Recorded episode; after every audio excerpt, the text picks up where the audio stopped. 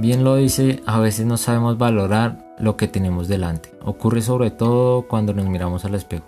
Bien, esta frase nos enseña que tenemos que valorarnos, fortalecernos y autorrespetarnos. Como nos lo dice el libro Enamórate de ti de Walter Rizzo. Ámate y ten respeto a ti mismo. Tener autoestima es lo más importante, ya que siempre nos acompañará ante las valoraciones positivas y negativas que nos sucedan. Asimismo, te invito a que te aceptes como eres, con todos tus defectos y debilidades. Date la oportunidad de ser feliz ya que estás vivo. Dedícale tiempo a, la gente que se lo merece y que te hace sentir bien. Aquí no te llame y no te conteste tus llamadas, no le llames.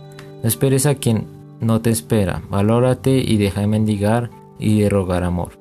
No te olvides del valor de tu sonrisa ante el espejo. Quiérete y valórate por todo lo que eres.